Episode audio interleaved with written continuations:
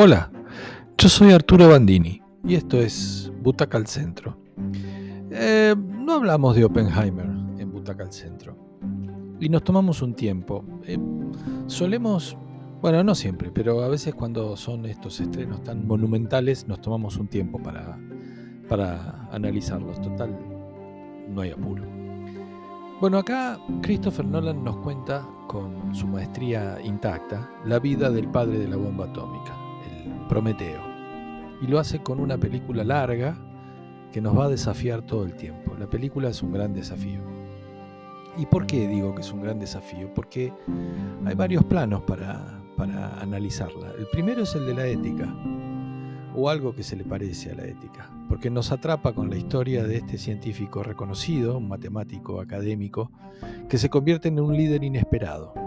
Cuando le encargan, con la billetera abierta, calculan 2 mil millones de dólares de, imaginen, mediados de los 40, cuando le piden entonces el ejército que se ponga al hombro la creación de esta máquina aniquiladora.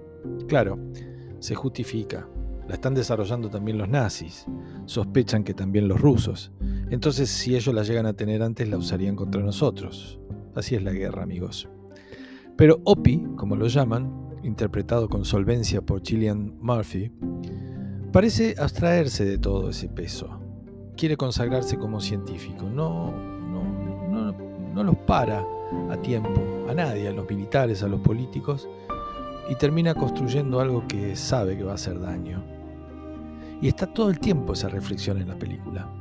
Está bien, es un daño controlado, dirán a su alrededor. Matar a muchos de golpe para salvar un montón de vidas de americanos cuya batalla en Japón, recuerden que esto fue arrojado en Hiroshima y Nagasaki, hubiera sido terrible para los Estados Unidos, según calculan a su alrededor, obviamente. Esto es, la guerra ya había terminado, entre comillas, por lo menos el frente nazi, el frente alemán, pero los japoneses seguían peleando. El personaje es interesante y la película lo refleja en toda su dimensión, su carrera académica, la relación con los otros científicos con los que se cruzan la vida, ese es un mundo muy chico, los papers, de quienes aprende y a quienes él deja libre para crear, la relación nada menos con, Albert Einstein, que es, es, un, es llamativo verlo en la película, pero es cierto, Einstein murió en la década del 50. Pero también se mete en otros aspectos de su personalidad muy compleja, su compulsión por los amoríos, su ego extraordinario, su desprolijidad con los que quiere, sus cavilaciones morales. Es decir, nos mete de lleno en lo que le pasa a la persona más que al científico, con eso que está creando.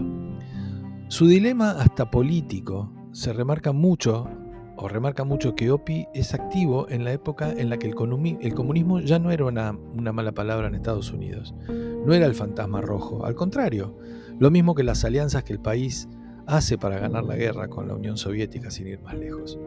Se mezclan todas esas cosas en esta película monumental, pero de manera tan increíblemente desarrolladas que podemos convivir hasta con los distintos planos temporales que nos plantea la narración todo el tiempo.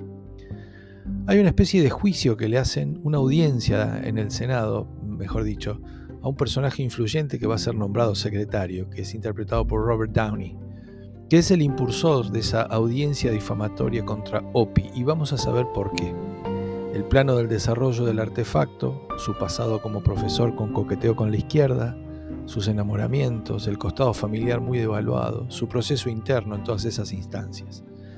Es muy hábil Nolan para estas mezclas temporales y además están todos los planos que mejor maneja, la imagen y el sonido. Esto es extraordinario siempre en Nolan. El diseño de ambas esferas es clásico y de gran factura. Esas tomas de la inmensidad de los Álamos en Nuevo México, donde construían la base de operaciones y de construcción de las bombas, las explosiones monumentales que están presentes todo el tiempo, las de verdad y las que están en la cabeza del científico. Y por otro lado, esa música en loops que tanto identifica su cine, tan precisa, tan estimulante, tan, tan rara. Vuelvo sobre el tema. Nos hace atractivo a un científico que construyó la bomba atómica, nada menos. Eso es arte. No puede hacerlo cualquiera. El cine de Nolan es un cine total, inmersivo y es un cine de sentidos. Son un poco más de tres horas. Tampoco esto nos asombra. Se disfrutan, pero son pocos los que pueden atreverse. En definitiva, decimos cine total, que puede hasta prescindir de una gran historia. En este caso, la historia está, pero hay altas chances de que no nos guste.